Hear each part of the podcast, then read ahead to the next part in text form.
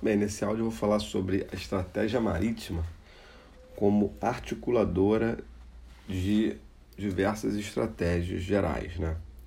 Então, o autor, ele para poder fazer essa abordagem, ele utiliza como base uma estrutura que é de autoria do Lucien Poirier, tá? É, nessa estrutura dele, o topo da hierarquia é o projeto político. Né? Então, o projeto político ele vai precisar adotar uma estratégia integral, ou seja, que vai reunir, coordenar todas as forças da, da coletividade. Tá? E abaixo dessa estratégia integral está, estariam as estratégias gerais. Tá? Lembrando que essa estratégia integral estaria no mesmo nível daquela que Castex chamou de estratégia geral, certo? É, é, é, um, é um pouquinho confuso, porque no nível, no, no, no, no na teoria do Lucien Poirier, ele coloca como estratégia integral essa estratégia coordenadora das estratégias gerais, né? E o Castex coloca que a estratégia geral seria a estratégia que coordena, tá? A diferença é que a, a, a teoria do Castex se refere somente às forças é, bélicas, né? ou seja, só se refere à guerra ou ao hard power, né? vamos dizer assim. Já essa teoria do Lucien Poirier é, é de qualquer projeto político, certo? Então, abaixo dessa estratégia integral deles, estariam a estratégia militar, a estratégia econômica, a estratégia cultural, certo? Que seriam estratégias gerais. E abaixo desse nível estariam estratégias operacionais, ou seja, estratégias de ação, executores, né? tá? Lembrando que o projeto político ele pode ter objetivos é, que ele chama de ofensivos ou defensivos, ou seja, projetos ofensivos seriam aqueles que querem alterar o status quo para é, obter uma vantagem, né? E projetos defensivos seriam aqueles que querem manter do jeito que está, do, manter o status quo, certo? Beleza. Então essa é a estrutura do Lucien Poirier, tá? Aí o, o autor ele reescreve essa fórmula, né? ou seja, ele reescreve a estratégia integral e divide essa estratégia integral em seis estratégias gerais, que seriam é, diplomática, econômico-financeira, industrial, moral, né, a de defesa e a marítima. E ele coloca o seguinte: todas essas têm em algum, alguma relação com a estratégia marítima. É o sistema de dependências, certo? Que o Castex é, teorizou esse conceito de dependências. O que, que é o conceito de dependências? É, é, são as ações e reações das diversas estratégias umas sobre as outras. Tá? Então, isso aí, para o Castex, deriva da, da, da unidade da guerra. Ou seja, o, o combate em si né, ele é uma parte da guerra. Tá? É, existem ligações internas e ligações necessárias desse conjunto, tá? que é coordenado pela, pela teoria, é, é pela estratégia geral segundo o Então, esse é o conceito de dependência. As, as, dependências são as ações e reações das diversas estratégias umas sobre as outras. Tá? E essa particularidade da estratégia marítima é que ela é dual. Já falei isso no outro áudio. Ou seja, as forças navais elas não só é, integram o domínio das forças armadas da defesa, elas integram também o mundo marítimo. Tá? Então ela está ligada a, a econômica financeira, ela está ligada à estratégia industrial, ela está ligada à estratégia diplomática, certo? Então, a coordenação vertical dessas estratégias é realizada pela estratégia integral, certo? E a coordenação horizontal é realizada pelo sistema de dependências, que é justamente isso aí, tá? Então, é, esse é a essa é a introdução, tá? E a gente entra então na estratégia marítima, propriamente dita. Tá? A estratégia marítima ela tem três é, subordinadas. Tá? Então ela tem a estratégia naval, tá? que é a estratégia operacional, a estratégia de ação. Tá? ela tem a estratégia de riquezas, que é o que? A estratégia de riquezas é o resultado tá? É, é, econômico da estratégia marítima. Tá?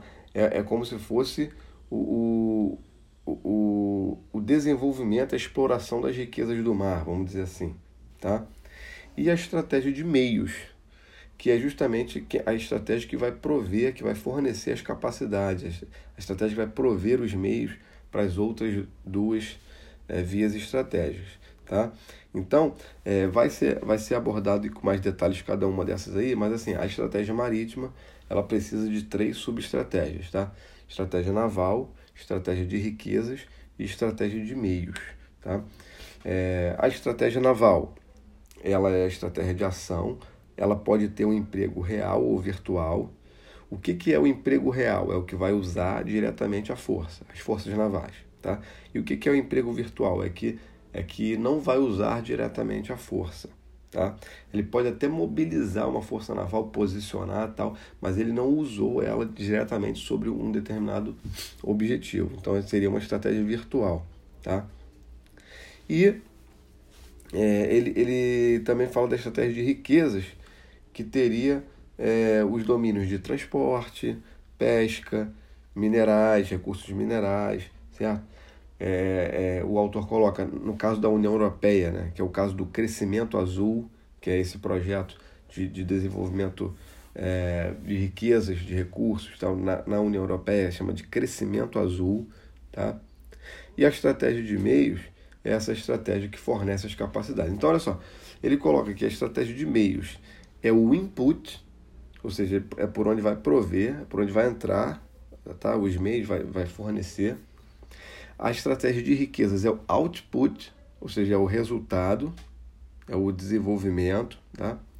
E a estratégia naval é a estratégia de ação, tá? Também é importante isso aí. Beleza. É, agora sobre a teoria da estratégia operacional. Essa é uma parte de base importante, porque ao longo do livro ele vai toda hora ficar trabalhando essas terminologias e, é importante fixar isso aqui, tá? Já falei sobre emprego real e emprego virtual, beleza, tá? Já falei sobre objetivo estratégico positivo e objetivo estratégico negativo. Então, o positivo é o que? É o que visa alterar o status quo. Eu quero, eu quero mudar isso que está acontecendo. Se o inimigo está fazendo uma coisa tá? e eu quero que ele deixe de fazer, então eu tenho um objetivo positivo, porque eu quero mudar. Ele já está fazendo, eu quero que ele mude. Agora, se o inimigo não está fazendo alguma coisa eu quero que ele não faça, ou seja, eu quero desmotivar ele a fazer, ou seja, eu quero manter a situação do jeito que está, certo? Então eu tenho um objetivo negativo, tá? Então essa aqui é basicamente a diferença, tá?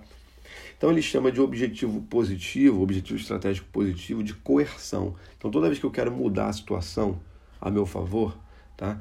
É, eu quero é, alterar o jeito que está, eu é, estou exercendo uma coerção. E toda vez que eu quero manter é, do jeito que está, não quero mudar, é uma interdição. Tá? Interdição. Beleza. Então, esse quadrinho aí, ele vai ter essas combinações. Por exemplo, pode ter uma coerção, um objetivo positivo, certo? Ou ofensivo, tá? Esse negócio também pode ser a mesma coisa, tá? Um objetivo positivo ou ofensivo um objetivo é, negativo ou defensivo. Tá? Então eu posso exercer isso através de um emprego virtual ou real, os dois. Tá? Tanto a coerção, tanto a, a manutenção, é, a, a, alteração do status quo, quanto a interdição, a manutenção do status quo. Tá? Então o que ele, ele dá nomes. Então, por exemplo, vou fazer uma combinação aqui. Tá? Se eu quero alterar o status quo, então eu tenho um objetivo ofensivo propósito estratégico, ofensivo, positivo, certo? Meu método estratégico é o que? É a coerção. Tá? Se eu faço isso de forma real, ou seja, empregando diretamente a força, o que, que eu estou fazendo? Estou fazendo uma agressão ativa, estou fazendo uma ofensiva. Tá? Eu estou tomando a iniciativa e agredindo o inimigo. Tá? Se eu estou fazendo isso de uma forma virtual, ou seja, eu quero alterar o status quo, eu tenho um projeto ofensivo, esse método é a coerção, mas eu, eu não estou empregando forças diretamente. O que, que eu estou fazendo isso? Eu estou fazendo uma pressão. O nome disso que ele chama é a pressão, ou uma persuasão musculosa, tá?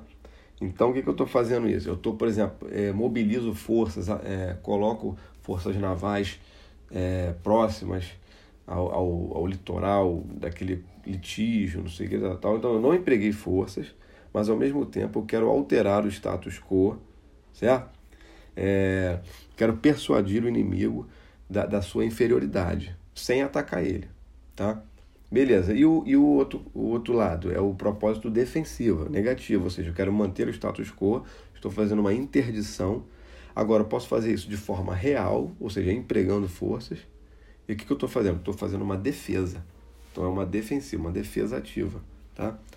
Ou eu posso fazer isso de forma virtual. Então, se eu quero manter a situação do jeito que está de forma virtual, eu estou fazendo uma dissuasão.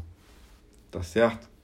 Então é isso, tá? Mesmo no emprego real, pode acontecer um componente virtual. Por exemplo, vou dar um exemplo aqui. É, dois beligerantes que possuem armas nucleares, mas que se mantêm no domínio convencional. Por exemplo, Paquistão e Índia. Os dois têm armas é, nucleares, mas eles aconteceu recentemente agora um incidente que uma aeronave de um foi abatida pelo outro, tal, tal, tal. Ninguém usou armas nucleares. Então está acontecendo é, um emprego real, abateram a aeronave da outra, não sei o que, uma defesa e tal. Mas ao mesmo tempo existe o componente virtual, tá? Que seria a, dissuasão nuclear, tá bom? Beleza. Considerando agora o soft power, tá? Então existe um outro método estratégico, tá? Método estratégico é dentro desses dois aí, coerção e interdição. Tá? Existe um outro método que foi desenvolvido por Donald Daniel, tá? que seria a persuasão coercitiva, que é o que nada mais é daquele smart power, tá? a cenoura e o porrete, lembra? Tá? Então é utilizar a diplomacia coercitiva, a persuasão vigorosa ali, para normalmente é para implementar normas, mandatos internacionais com entre partes em crise. Por exemplo, é, então tem ali é, Iraque e Irã em guerra, aí os Estados Unidos, né, ele exerce uma persuasão coercitiva para que eles cheguem num acordo de paz. Certo? Então isso seria o smart power. Tá? É, então seria implementado de, de, de alguma maneira ali. Tá? Então isso seria a diplomacia coercitiva. Tá? Bem, fecho esse áudio fazendo duas conclusões é, parciais.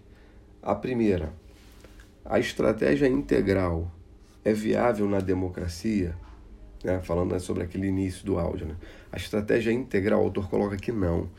Por quê?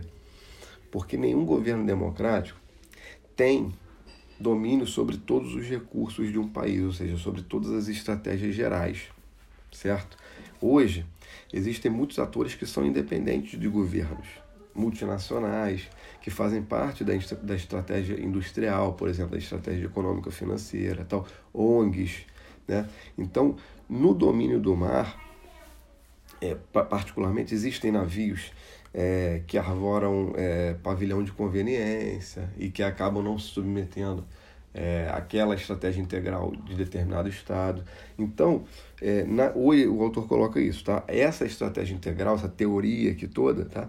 Ela não se aplica na democracia, porque ele não tem como controlar, não tem como coordenar essas estratégias gerais de uma forma integral, tá certo? E dois, é possível inverter os níveis, tá? Ou seja, a abordagem tradicional é uma abordagem descendente, ou seja, a estratégia né, é, é, ela recebe os objetivos políticos do projeto político, sejam eles objetivos positivos ou negativos.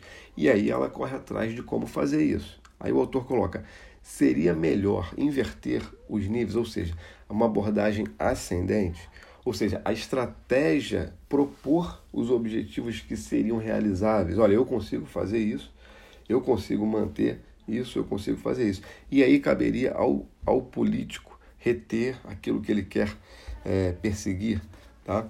Então o, o autor ele coloca aqui sim para projetos de longo prazo. Então para projetos de longo prazo, sim, seria é, ideal fazer uma abordagem ascendente, ou seja, a estratégia proporia os objetivos realizáveis políticos. Né? E aí o nível político coordenaria isso aí.